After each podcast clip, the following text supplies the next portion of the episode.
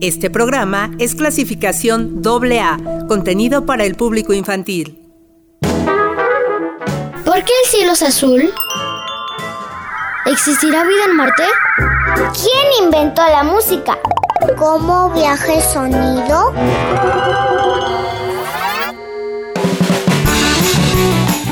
Conoce, Aprende, diviértete, inventa, cine, ciencia.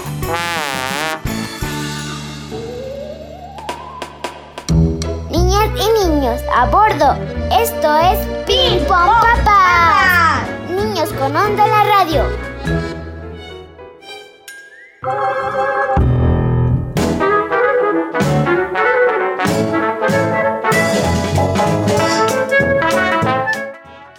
Hola, son las 9.30 de la mañana.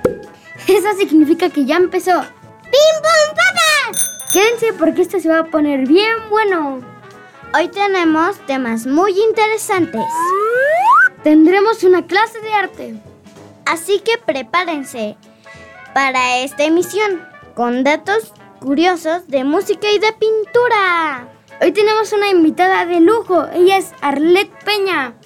En el dato inútil, ¿qué es el romanticismo? Así es, tenemos la dosis de información que necesitas por las mañanas. Todo eso desde las instalaciones de Uniradio. Recuerden seguir las medidas sanitarias. La pandemia aún no termina. Pónganse cómodos, pues este programa tenemos pura diversión y eso nos emociona a montones. Así que preparen su vasito de leche y galletas, porque esto se va a poner increíble. Nos dicen, no pueden faltar. Acá les dejamos los teléfonos 72 22 70 59 91. WhatsApp 72 26 49 72 47. Facebook Ping Pong Papás 997 FM. Bueno, es momento de presentarnos. Hola, yo soy Eunice y estoy muy feliz de estar en otra emisión con ustedes. Hola, yo soy Nico y mi hermano se ríe mucho y pues... ¿Quién sabe qué va a pasar? Hola pandilla, soy la Joya Express de nuevo y estoy muy feliz de estar aquí. Pero mi nombre es Mateo. Abróchense los cinturones, que acá despega esta nave de la imaginación. Así es, porque acá da inicio Ping Pong Papas. Niñas y niños con onda la radio. ¡Comenzamos!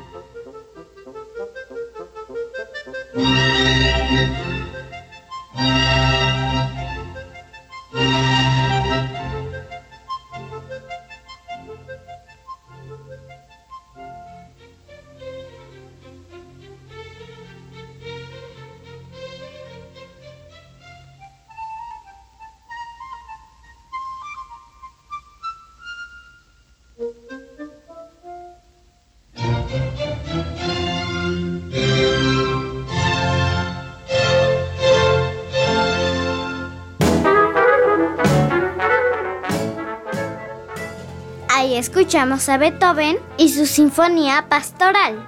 Que si son fans de Disney, seguro la vieron en fantasía. Bueno, esto es para que se den una idea del tema de esta mañana. Ahora sí le damos la bienvenida a nuestra querida Arlette Peña. Hola niños, ¿cómo están? Bien, bien, excelente. Ay, qué bueno, me da mucho gusto. Pues ya lo dijeron ustedes, hoy vamos a platicar acerca de música clásica, pero no solamente eso, vamos a tener una lección más o menos completa de arte. ¿Les gusta ir a museos, por ejemplo? Sí. Sí. ¿Quién dijo no? Muy bien, Nico. Hoy la, la idea o el propósito es a ver si te llama la atención ir a uno. O a quién le gusta más fácil. ¿A quién le gusta cantar y bailar? Ah, más o menos. Pero a casi mí todos nos a- gusta. Me gusta más cantar, pero no mucho bailar. Pues eso va a ser un, un buen inicio para este tema. Generalmente nosotros creemos que el arte tiene que ver con cosas aburridas, con cosas de adultos, de viejitos, pero lo cierto es que el arte desde que inicia se van a dar cuenta de que tiene mucho relación con nuestras emociones. Por ejemplo, antes de que existiera la música como la conocemos o antes de que existiera la danza como la conocemos, antes imagínense a los hombres prehistóricos en cuevas que se ponían alrededor de una fogata a bailar o a, o a hacer ruidos extraños y fungía como una especie de ritual. Por ejemplo, si querías hacer que lloviera, danzabas. O si querías cortejar a una dama, es decir, conquistar a una mujer, también le bailabas o le cantabas. Y a partir de ahí empezó a existir el arte. Aquí el detalle es que conforme han ido pasando las épocas, se ha ido perfeccionando poco a poco, al igual que ha ido cambiando muchísimo. Y ahorita vamos a iniciar antes de meternos con el romanticismo, que es el dato inútil de hoy. Vamos a hablar acerca de los orígenes del ballet. ¿Saben qué es el ballet, niños? ¿Qué es, Nico? Es como bailar. Muy bien, Nico, en efecto, es una danza. Pero ¿se acuerdan de qué involucra, por ejemplo, cómo se ven las bailarinas o cuáles son los pasos que se ocupan? ¿Alguien tiene una idea? Como un cisne. Exactamente, como un cisne. Pero imagínense que si bien ahorita vemos este tipo de danzas, sus inicios van desde el siglo XV, es decir, desde el 1400 en la antigua Roma y en la antigua Grecia. Porque lo que ellos hacían era presentar ciertas danzas, solamente que sin música. Ahí está el primer antecedente que se tiene del ballet. Y después, ¿qué es lo que sucede? Que años después aparece una figura importantísima, que es Catalina de Médicis. Probablemente no han oído hablar de ella, ¿o sí? No. Muy bien, tiene que ver con una familia muy importante italiana que fueron los Medici. ¿Saben lo que es un mecenas? No. Muy No. bien, pues un mecenas pensemos que es un promotor de arte. Pensemos que, por ejemplo, para que un jugador ingrese a un equipo de fútbol, tienen que pagar para que entre, ¿cierto? Pues es lo mismo en el arte, pero en este caso se llama un mecenas, una persona que te va a dar que- una persona que te va a dar dinero para que tú sigas creando lo que sea que estés haciendo de arte, porque quien te lo está pagando es fanático de él. Y ahí aparece esta mujer que fue la reina consorte de Francia, que fue esposa de Enrique II, para que se graben ese dato. Y ella lo que hizo fue empezar a hacer danzas con música y que tenía que ver con una especie de ofrenda hacia ella, hacia su familia. Es decir, le gustaba ver a la gente que danzara para ella. Y ahí inicia otro paso hacia el ballet, porque ya se ocupan escenografías, es decir, ya hay un escenario donde ponen adornos, ya hay ciertas vestimentas, ya hay cierto maquillaje. Sin embargo, es hasta el siglo XVII en que empieza a encontrarse mejor el arte. Y esto tiene que ver mucho, que ya dimos aparte, el país donde se crea, porque ya dije que de dónde fue reina Catalina de Medici. De Francia. Muy bien, entonces el ballet tiene sus orígenes de Francia, en Francia. Después, durante Luis XIV, que es al que se le conoció como el Rey Sol, a él le gustaba también mucho la danza. De hecho, cuando era un niño, bailaba con la gente. Y a partir de ahí, él empezó a difundir todavía más la danza, el ballet, pero ya había ciertos libros que anteriormente ya se empezaban a ocupar para establecer ciertos pasos que actualmente se siguen ocupando para este baile. Y hubo una figura importantísima que participó en este legado de Luis XIV que se llamó Jean-Baptiste Lully, que fue un compositor francés que creó el que se llamó Teatro Ópera, donde interpretaban música clásica, cantaban, pero igualmente se danzaba. Y ahí surge algo bien interesante porque adivinen, la danza generalmente ustedes la, asocian con niños o niñas. Los dos. Ah, muy bien, perfecto. ¿Niñas? Niñas, ¿tú qué dices, Nico? Las dos, los niñas, niñas y niños. Muy bien, pues lo cierto es que tienen toda la razón. Hoy en día sabemos que es una actividad de niños y niñas, pero antes existía el prejuicio que en efecto era cosa de niñas, pero imagínense que durante este siglo XVII los únicos que tenían permiso de bailar eran los hombres. Solamente los hombres podían presentar estas obras. Es hasta casi a finales de siglo donde Jean-Baptiste Lully empieza a abogar para que las niñas bailen, ¿sí? ¿Cómo era la vestimenta? Pues, ¿alguna vez han visto películas como por ejemplo El hombre de la máscara de hierro? No. ¿O han visto por ejemplo esas pelucas blancas y esos vestidos que son muy pegados y que ocupan máscaras. Algo muy de Italia, muy del carnaval de Venecia. Sí. Ah, muy bien, pues ese era el tipo de vestimentas que se ocupaba durante esa época, que si lo pensamos, muy incómodo para bailar, ¿cierto? Pero ahí nos remitimos directamente a que empieza a crearse academias de baile. De hecho, con Luis XIV es que se funda lo que hoy en día conocemos como la Ópera de París que es el ballet más viejo del mundo y uno de los más importantes. Pero ahora sí, vayamos a nuestro asunto que es el siglo XIX, que es cuando ya el ballet se inicia en Francia, recorre Italia y posteriormente se va a Rusia. Y, e, e imaginen qué pasa, que durante todo el siglo XIX y parte del XX, quienes se vuelven los más importantes en este tipo de baile es justamente los rusos. Y esto tiene que ver con una innovación que ellos meten en el ballet. Primero, las vestimentas. ¿Recuerdan o han visto, por ejemplo, Barbie, el lago de los cisnes? No. Niños, me están fallando. Hay que ver Barbie, el lago de los cisnes. Pues muy bien, vemos a Barbie que tiene un tutú. ¿Saben lo que es un tutú? No. Una falda. Una falda, ¿y cómo la describirías? Mm, como muy arriba. Muy bien, muy bien, exactamente. Una faldita paradita, Ampona. Eso es un tutú. Y además usas unas licras muy pegadas. Y mallas también. Porque los niños también ocupan mallas en esa danza. ¿Qué es lo que sucede en el siglo XIX? ¿O por qué es que Rusia se vuelve tan importante? Y ahorita vamos a meter el romanticismo y una figura importantísima que es Tchaikovsky. Oye, Arlet, ya tengo dos dudas. Ajá. La primera, bueno, una no es una duda, es un comentario. Uh, la duda, este, ¿qué es el, el, romanticismo y qué tiene que ver el romanticismo con el baile, ballet? Muy bien, muy buenas preguntas. Ahí te va. Durante finales del siglo XVIII, es decir, como 1780 y tantos, 1790 y tantos, apareció en Alemania un hombre que se llamó Goethe. Y él lo que hizo fue escribir un texto llamado Fausto. Y en él se inauguró un movimiento literario que se llamó Sturm und Drang, que quiere decir tormenta e ímpetu. ¿Y qué es lo que empieza él a hacer? A abogar por los sentimientos, porque adivinen qué, durante el siglo anterior, ¿han oído hablar de casualidad del racionalismo? Sí. ¿A qué le suena? A razonar, a pensar. Perfecto, muy bien Mateo. Pues eso tenía que ver con el racionalismo, hacer arte que tuviera que ver con la razón, que te plasmara en una pintura que tuviera todo que ver con tu realidad. Nada de cosas que no existen, nada de fantasías. Pero justo cuando llega el siglo XIX, este hombre de quien les estaba hablando, Goethe, pone una semilla para que posteriormente se inaugure el romanticismo, que va a ser todo lo contrario del racionalismo. ¿Y qué va a hacer? Que va a abogar por las emociones, por el yo.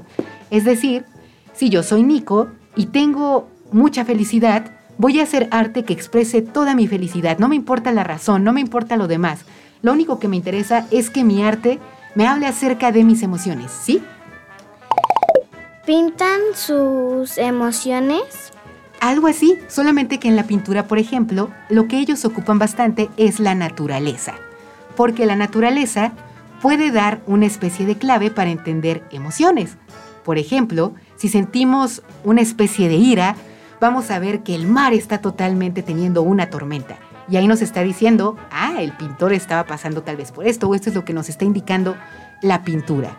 Esto tiene que ver con el romanticismo. Y adivinen cuál era uno de los temas principales de este movimiento. Les doy una clave. El amor. El amor, exactamente. No pudieron haberlo dicho mejor. El amor. Pero ¿qué creen? Ajá, pero ¿qué creen? Que ahí no hay finales felices. Todo es tragedia. ¿Y saben por qué? Porque los romanticistas tenían la idea de que más que un amor que logra hacer, que logra concretarse, uno siente más, parece más un amor no correspondido o que termina en muerte, que termina en tragedia. Y eso era lo que buscaban los romanticistas. ¿Más o menos queda claro qué es el romanticismo? Sí. Muy bien, ahora vamos con la siguiente pregunta. ¿Qué tiene que ver con la danza? Pues bueno, ahora sí vamos a meternos en la danza que hoy tengo preparada para ustedes, que es El lago de los cisnes. Pero muy bien, para quienes no sepan qué es esta obra, bueno, pues esta se estrena en 1877. Imagínense, ya tiene muchísimo tiempo y se estrena en Rusia. ¿Y de qué trata este ballet? Aquí les va para que entiendan la relación que tiene con el romanticismo. Se trata de una princesa llamada Odette, que es la reina de los cisnes. Una mujer que está bajo el hechizo de un hechicero que se llama Rothbard. ¿Qué es lo que pasa con Rothbard? Que la condena a que todo el día es un cisne.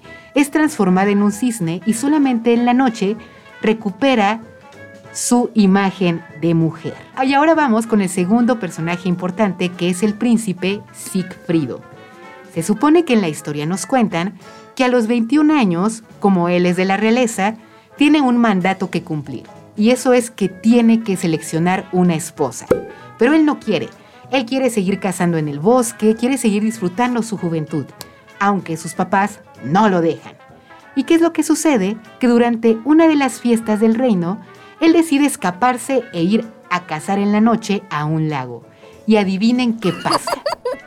Encuentra un cisne. ¿Encontró un cisne?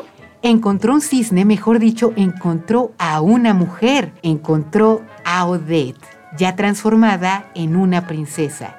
Y adivinen qué pasa después. ¿Sí? ¿Se enamoraron? Se enamoran, exactamente. Se enamoran y empiezan a tener un montón de danzas juntos. Y Sigfrido le promete que él va a romper el hechizo de Rothbard. Y lo va a hacer como declarándole un voto de amor eterno en su fiesta de cumpleaños. Porque si algo nos ha enseñado los cuentos de hadas, es que solamente hay una manera de romper maldiciones. ¿Y cuál es? ¿El amor? Muy bien, el amor, el genuino y real amor. Pero adivinen qué es lo que sucede, que justamente en la noche del baile, Rothbard pone una trampa. Porque en vez de ir Odette al baile, que es en la noche, lleva a su gemela malvada, que es hija de Rothbard, que se llama Odile, y que en vez de, un, y que en vez de ser un cisne blanco, es un cisne negro, que representa toda la maldad que cabe de su padre y de ella. El príncipe empieza a bailar con otras doncellas, pero está esperando desesperadamente a Odette para hacer su voto de amor. Pero en lugar de llegar ella, llega el cisne negro y lo seduce. ¿Y qué creen? Que muerde el anzuelo Sigfrido y le declara su voto de amor no a Odette, sino a Odile. ¿Y qué es lo que le queda a Odette? ¿Qué es lo que ustedes creen? Comer pan. Sería una buena manera de mitigar la pena, pero no, eso no es lo que pasa. ¿Alguna otra idea? ¿Tristeza? Muy bien, se siente triste Odette, porque lo ha traicionado el hombre que ama. Y no le queda otra cosa más que morir. ¿Y en qué termina este ballet? Que Sigfrido se da cuenta de que ha cometido un grave error cuando le declara su amor a Odile y regresa al lago, pero únicamente le queda tiempo para bailar una última vez con Odette y después ella muere. Así acaba este ballet. Tristeza, dramatismo, ¿verdad? Pues esto tiene que ver con los ideales del romanticismo. Este, ¿por qué los rusos adaptaron como el el ballet? O sea, como se les hacía más fácil, eran delgados, por eso algo. Pues fíjate que eso es una buena pregunta, Mateo. Y muchos dicen que sí, en efecto, hay mucha controversia en torno a quienes pueden y quienes no pueden bailar ballet. Porque en Rusia justamente, que es donde se perfeccionó la técnica del ballet, se educó que una bailarina, por ejemplo, tiene que ser muy delgadita y chaparrita. Tan delgadita y chaparrita que sin un problema un bailarín pueda cargarla con una sola mano. E igualmente, se pida que tengan una tez específica de piel para que se vea todo armonioso. Sin embargo, si bien esto es en la escuela rusa, que además adopta el ballet como una especie también yo creo que de reto, porque si algo tienen los rusos es que les encanta superar a todas las naciones en todo. Y cuando le llega de Francia, de Italia, el ballet, ellos le dieron una vuelta para volverlo parte de su identidad nacional. Tanto así que el ballet del Bolshoi, que es probablemente el más importante en el mundo, es de Rusia y ahí es donde se dio a conocer este tipo de obras como las que escuchamos que es El lago de los cisnes y donde a lo largo del siglo XIX y XX, como ya dije hace unos momentos, fue que el ballet revolucionó y se convirtió en lo que se conoció de él hasta aproximadamente mediados del siglo XX o poco después del siglo XX. Muy interesante. Aunque igual también retomo que les comentaba acerca de la tez de piel. Y bueno, esto ha ido cambiando, porque por ejemplo nos encontramos con otros ballets como el Royal, que es de Reino Unido, o como el de Nueva York, que ahí sí es quien quiera y como quiera siempre y cuando lo haga bien. Aunque igual hay que entender que generalmente estos ballets tienen mucho fuerte, pero en danza contemporánea, de la cual hablaremos seguramente en otro espacio. En este lugar sabemos que los cuentos no son lo mismo sin los maullidos. Que la imaginación es nuestro mejor ingrediente para viajar a mundos mágicos. Y que cada historia es una nueva oportunidad de divertirnos. Están en el lugar correcto. Bienvenidos a los cuentos de Sakuchan. Todo el día te la pasas durmiendo. ¿No quieres salir a pasear? Anda, aunque sea vamos a leer un cuento. Bueno, bueno, me refería a que yo te lo leyera. sí, si quieres un día te enseño las letras y así puedes ir aprendiendo a leer. Me parece perfecto. El cuento de hoy se llama Silvia aprende a leer.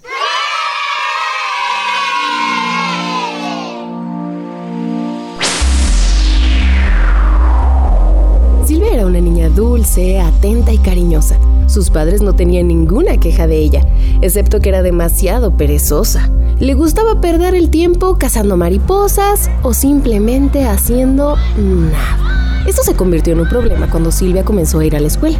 No se esforzaba en aprender a leer ni tan siquiera mostrar un poquito de interés. Su mamá incluso contrató a una profesora que se pasaba largas horas intentando que al menos se concentrara. No sirve de nada, le decía la señora a la madre de Silvia.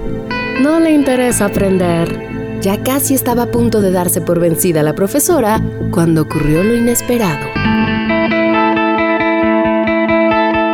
Resulta que un día asistió a la clase con Silvia llevando a su hijo que era un poco mayor. El corazón de Silvia latió fuerte al verlo y no supo nunca por qué. Sus ojos brillaron de una manera que solo su madre supo descifrar. Aquel día, la niña prestó toda la atención que pudo, hasta que terminó la clase y se dirigió al patio donde se encontraba el niño esperando. Hola Silvia, dijo el niño. ¿Cómo te fue hoy? Sé que mi mamá ha estado enseñándote a leer, pero dice que no quieres aprender. Silvia apenada lo miró y afirmó con la cabeza. Nunca había sentido tanta vergüenza en su vida. Este... pues sí. Pasaron los días y los niños se hicieron buenos amigos. Andaban en patines en el parque y disfrutaban de lo lindo. Llegaron las vacaciones de verano y el niño tuvo que irse a casa de su papá, donde iba a pasar estas vacaciones. Antes de irse prometió enviarle una postal y un regalo a Silvia. Pasaron las semanas y Silvia cada vez se esforzaba más y sorprendía a su madre. ¿Qué pasará? Parece que se hubiera ido hace un año. Un día llegó el cartero con una caja, en la que Silvia anhelaba que estuviese la postal prometida. Sobre ella se encontraba escrito. Para Silvia, mi mejor amiga. Si puedes leer lo que dice en el exterior de esta caja, entonces te puedes quedar con lo que contiene. Y como Silvia pudo leer cada palabra con total claridad y fluidez, pudo disfrutar de la postal que le enviaba su amigo, junto a la que se encontraban unos hermosos patines. Colorín colorado, este cuento ha terminado. El que se quedó sentado se quedó pegado. ¡Ay, qué bonita historia, ¿no, Saku? Tener amigos está bien padre. Sí, aprender a leer aún más.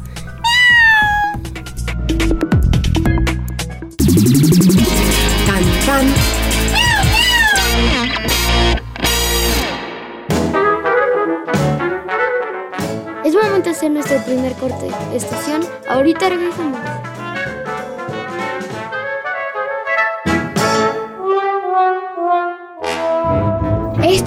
Escuchando Pim Pum Papas. Niños y niñas con onda en la radio. Regresamos. Este programa es clasificación AA, contenido para el público infantil. Estamos de vuelta en esto que es Ping Pong Papas. Y si ustedes nos acaban de sintonizar, les recordamos que hoy estamos hablando de arte. Muy bien, entonces platiquemos de cómo se escuchaba el romanticismo en la música en esta danza. Imagínense que esto para la época sonaba totalmente moderno.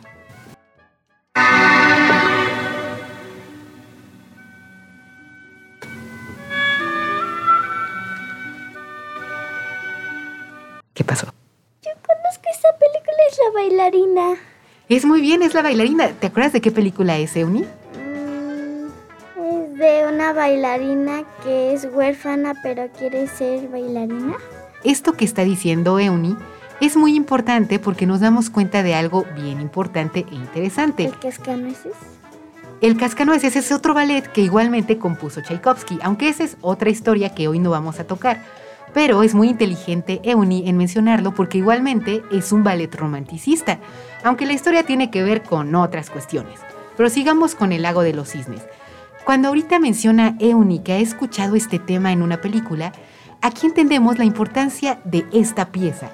Porque aunque fue compuesta en los 1800, hoy en día se sigue ocupando en películas, en series y se ocupa para hacer muchísimas cosas. Aquí ya escuchamos que suena un oboe. Creo que la película que dice Eunice me suena. Creo que ya la vi. ¿Sí? Sí. Muy bien, perfecto. Pues vamos a seguir escuchando esta música.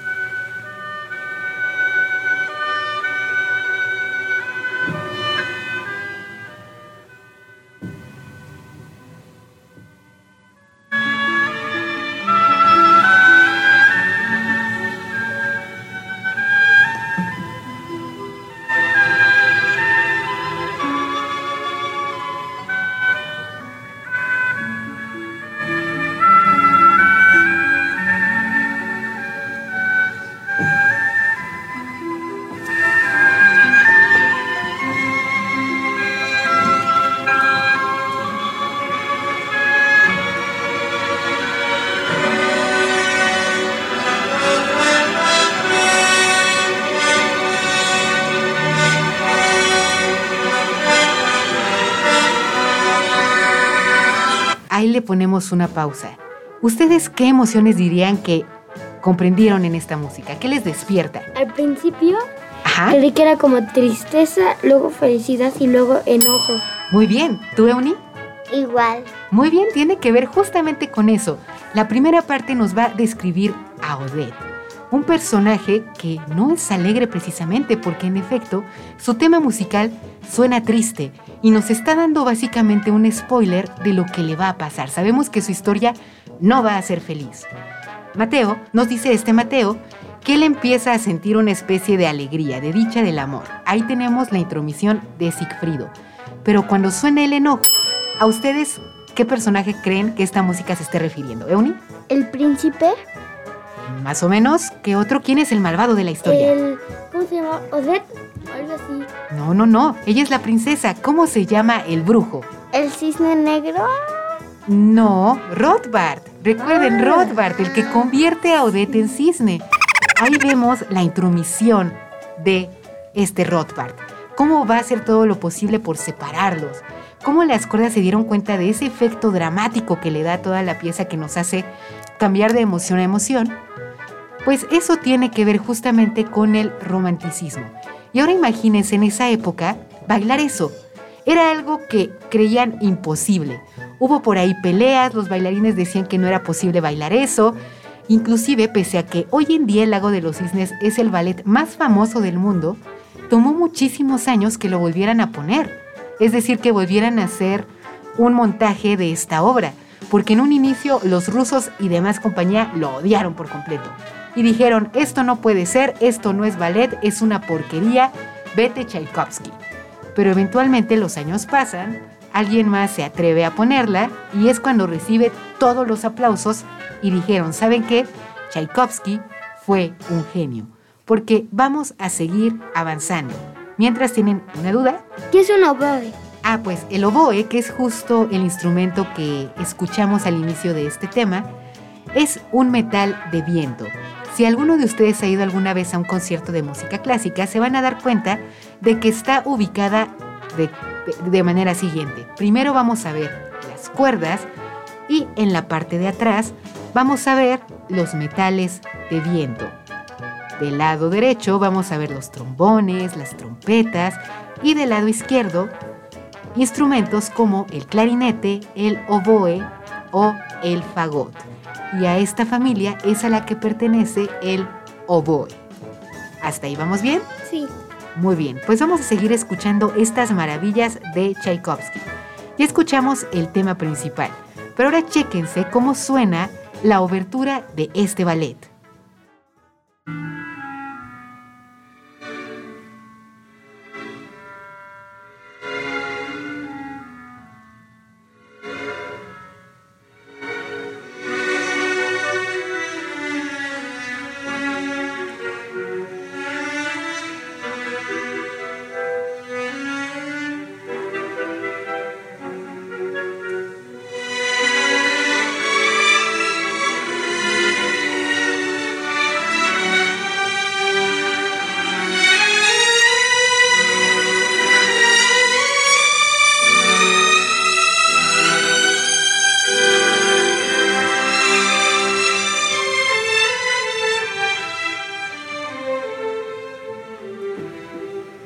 Tenemos a Odette.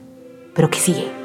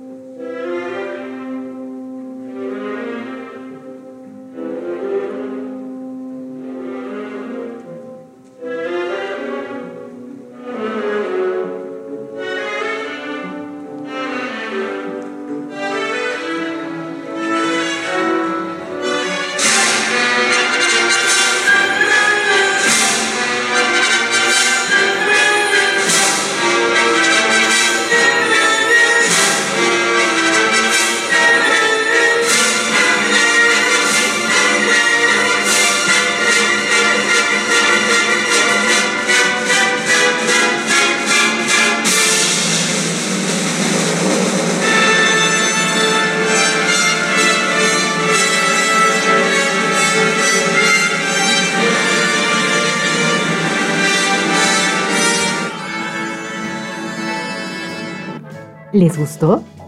Sí. Ahora aquí, ¿qué es lo que vimos? ¿Se dieron cuenta? Nuevamente escuchamos en un inicio a este cisne triste, pero eventualmente se siente la presencia oscura de el brujo. En pocos minutos la historia ya se nos está contando a partir de la música. Claro, aquí el ballet cumple un papel importante porque es como nosotros visualmente vamos a ver lo que está pasando en esta historia. Pero justo la clave para entender por qué se fue considerado Tchaikovsky un genio es ver cómo era capaz de ocupar la orquesta a su conveniencia para hacernos sentir lo que él quería que sintiéramos. Esta historia, cada uno de los personajes, es como si incluso se metiera en la psicología de estos personajes. Entendemos su ira, entendemos su tristeza, entendemos su dicha. Pero ahora vamos a escuchar cómo es que este tema principal que escuchamos hace unos momentos va a modificarse de acuerdo a lo que está pasando en esta historia. Antes, por ejemplo, chequen esta maravilla.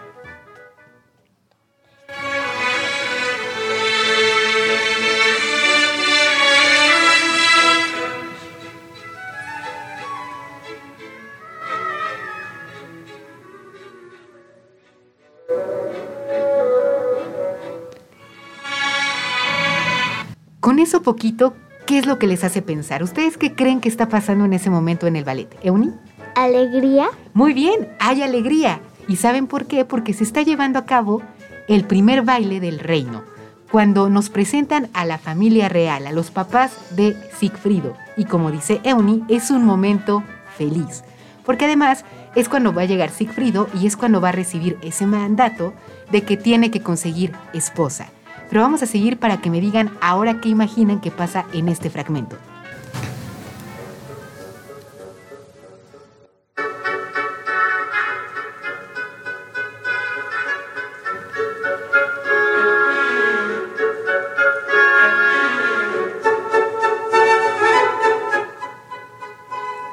¿Sí, Euni? ¿Está huyendo? Más que huir, vamos a ponerlo otra vez. ¿Ustedes qué creen que qué sonido está imitando la sección de vientos?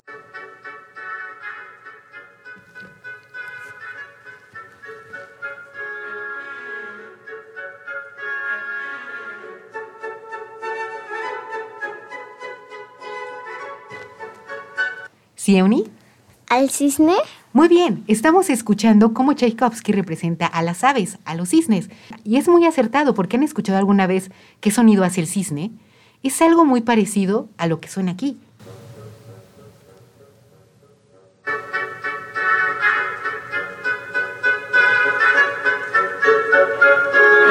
Es como Tchaikovsky nos está diciendo, oigan, estas que estamos viendo bailar son cisnes, porque, olvidé decirles, pero Odette tiene un séquito de cisnes. Sus compañeras, al igual que ella, tienen la misma maldición. Sin embargo, ella es la princesa. Ahora continuemos con esta otra. Y seguro, ahorita Mateo me va a decir qué es lo que imagina que sucede.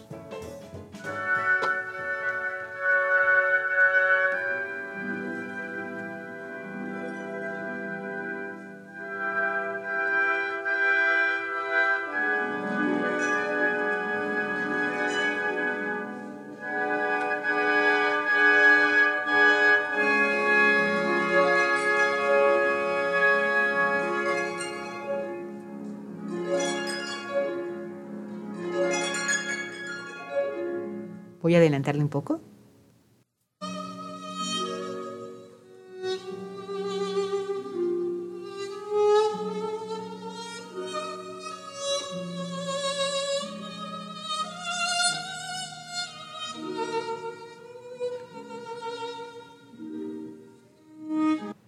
¿Ahí qué crees que esté pasando, Mateo? Primero como felicidad y luego ya como tristeza. Ajá, cierta tristeza, pero ¿a qué nos remite principalmente, Euni? ¿Al baile? ¿Un amor? Al amor, muy bien, porque ¿qué creen? En esta escena, el deux es cuando finalmente tienen su primera danza de amor, Sigfrido y Odette. Pero chequen qué buena observación nos hizo Mateo, porque dice, un inicio suena alegre, pero después suena triste. Es como si igualmente nos estuviera diciendo Tchaikovsky, oigan, aquí hay amor, pero no va a terminar bien esta historia. Chequen cómo en ningún momento nos ha hecho creer Tchaikovsky que va a haber un final feliz. Es como si este hombre, pese a que nosotros estamos viendo a dos personas que se aman, él nos está diciendo con los oídos, no es lo que creen y prepárense. Pero lo cierto es que nunca estamos preparados, porque uno puede ver la danza una y otra vez y quiere fervorosamente que tengan su final feliz, pero no lo consiguen. Ahora, ¿se acuerdan del primer tema que escuchamos? Este.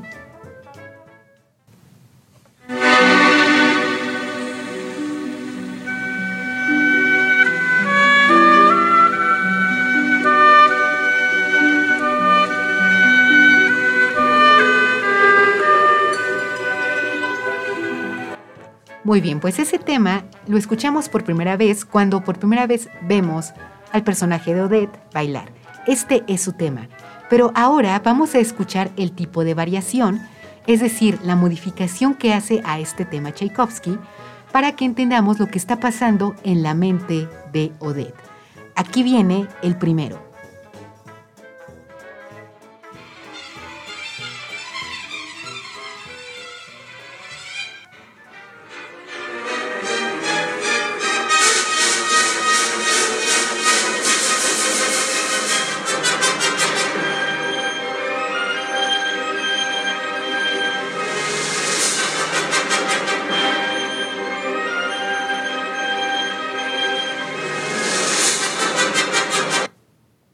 Está pasando aquí?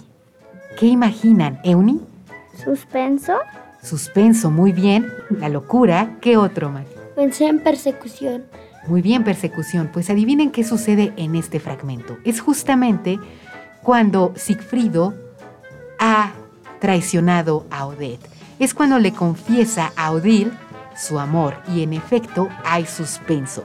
Porque ¿qué es lo que vemos en el fondo? A una moribunda Odette que en vez de ahora cantar en un oboe, va a cantar en una flauta para decirnos estoy muriendo porque me acaba de traicionar mi amante. Chequen otra vez, lo regreso un poquito para que ustedes me digan si tiene sentido para ustedes o tal vez no tanto.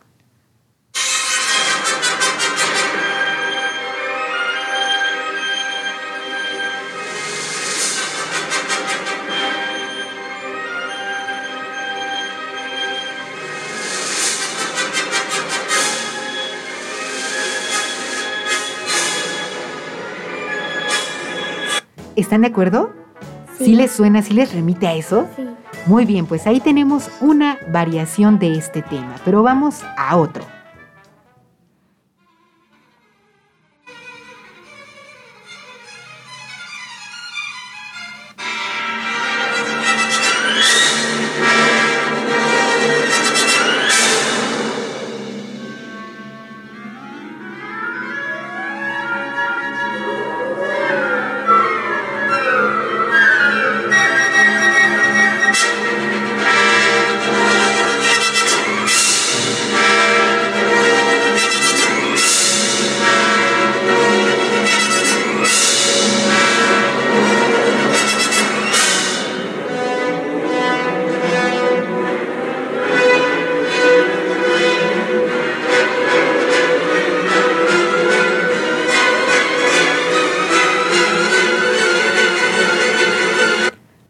Escuchamos una variación del tema, pero ¿qué es lo que pudieron percibir? ¿A qué, qué les hizo sentir? ¿Qué es lo que imaginan? Tensión. ¿Tensión? ¿Desesperación? ¿Tú, Euni? Mm, tristeza. Ok, tristeza. Pues, ¿qué creen? Que justamente aquí vemos que está triunfando el brujo, Rothbard. De hecho, incluso pongan atención cómo suena la música como si fuera magia, como si un encantamiento se estuviera llevando a cabo.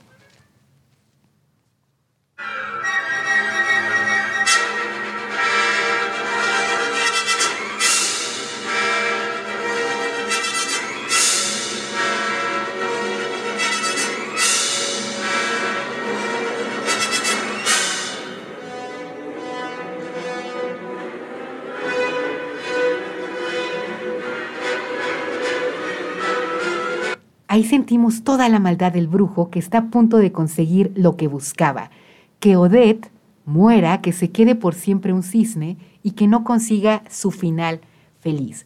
Pero ahora vamos a ver el momento clímax, que es justamente cuando por última vez va a bailar Sigfrido y Odette y vamos a escuchar la muerte del cisne, que tiene que ver con el tema que escuchamos anteriormente.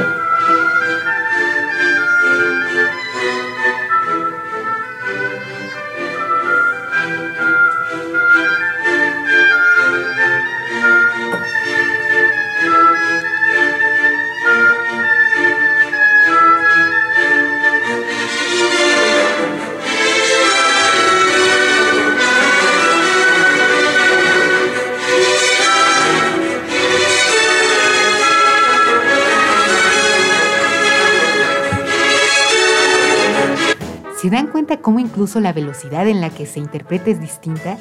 Suena más a prisa, nos llena de desesperación porque estamos sintiendo lo mismo que está sintiendo Odette en ese momento. Está muriendo, ya fue traicionada por el amor de su vida. ¿Vamos bien? Sí. ¿Les está gustando? Sí. Muy bien, pues ahora vamos directamente Al final. al final.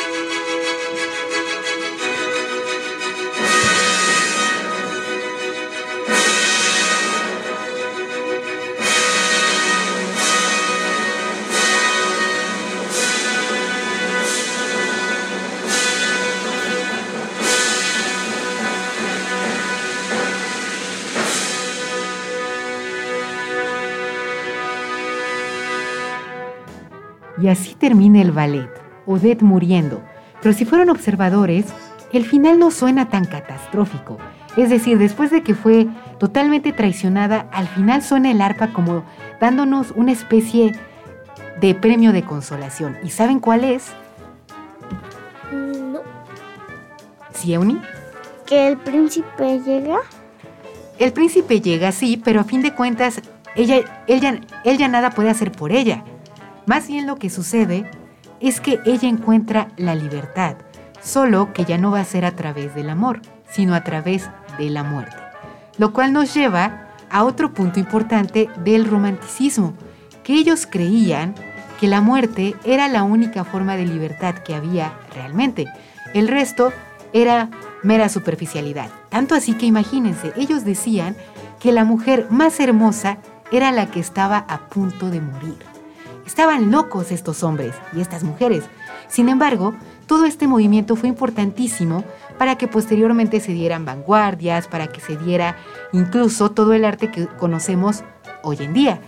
Y hablando específicamente de ballet, si bien existe este tipo de historias que se denominan ballets narrativos, es decir, porque tienen una narración, una historia que se nos va a ser contada, también existen hoy en día cosas, por ejemplo, como danzas abstractas. ¿A qué les suena esto? ¿Que no tienen sentido? Muy bien, en efecto, algo así, no tienen sentido, es decir, no hay una historia por la que se rija, simplemente ponen coreografía, incluso no necesariamente ya la vestimenta tiene que ser tan importante, hay incluso ya puestas en escena donde utilizan aparentemente ropa normal, claro, hecha de un material especial, porque imagínate, Mateo, tú podrías bailar fútbol utilizando traje y corbata. Claro que no.